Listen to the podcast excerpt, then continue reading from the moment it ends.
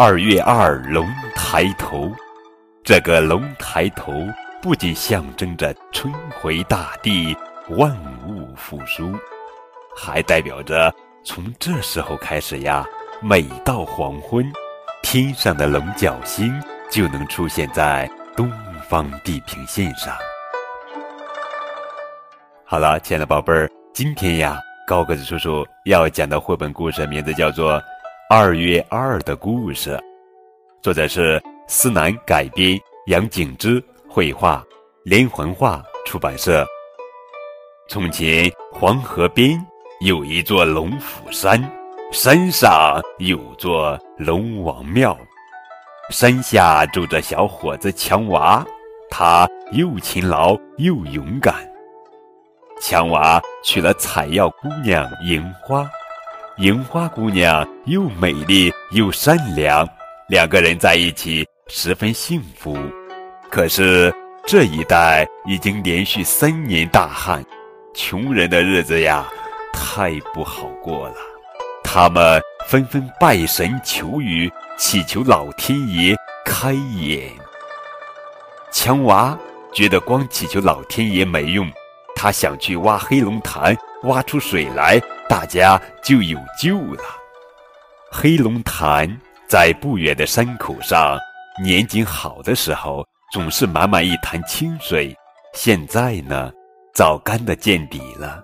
强娃和银花挖啊挖，足足忙了一个月，也没挖出一滴水。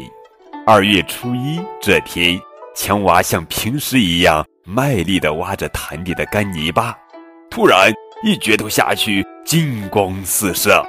就在这时，天上飞下个石头蛋蛋，在强娃和银花脚边滚来滚去。哟，石头蛋蛋呼啦一下子变成了一只白鸽，银花刚要捉它，它就扑棱棱飞了起来。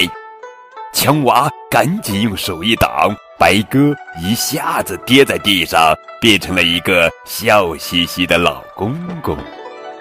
老公公对强娃和银花说：“呵呵，好孩子，感动天，希望还在龙虎山。龙虎山劈山斧，一斧顶你一万五。”说完，老公公。化作一缕青烟不见了。强娃和银生按照老公公的指点，翻过三道山，越过两道岭，来到龙王庙。啊，眼前的铁架上放着一把很大很大的斧头，看上去足有千斤重。强娃想，这就是老公公说的劈山斧吧。他拿过斧头，扛在肩上。咦，奇怪，真轻！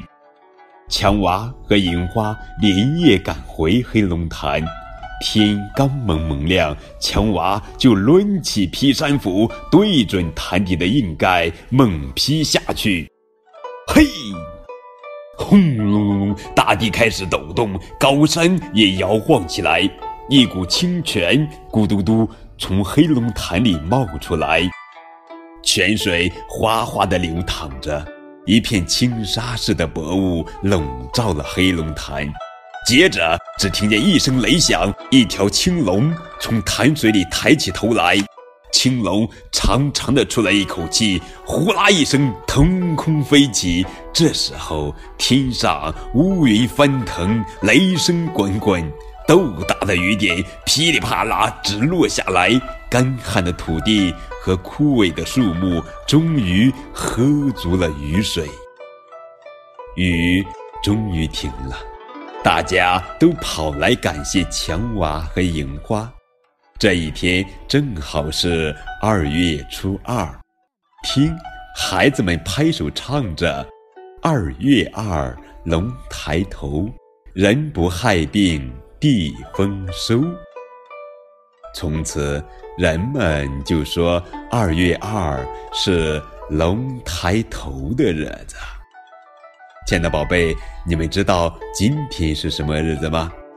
你们可以将答案告诉你的爸爸或者你的妈妈。当然，也可以通过微信的方式来告诉高个子叔叔。记住，高个子叔叔的微信账号是字母 V 加数字九五二零零九。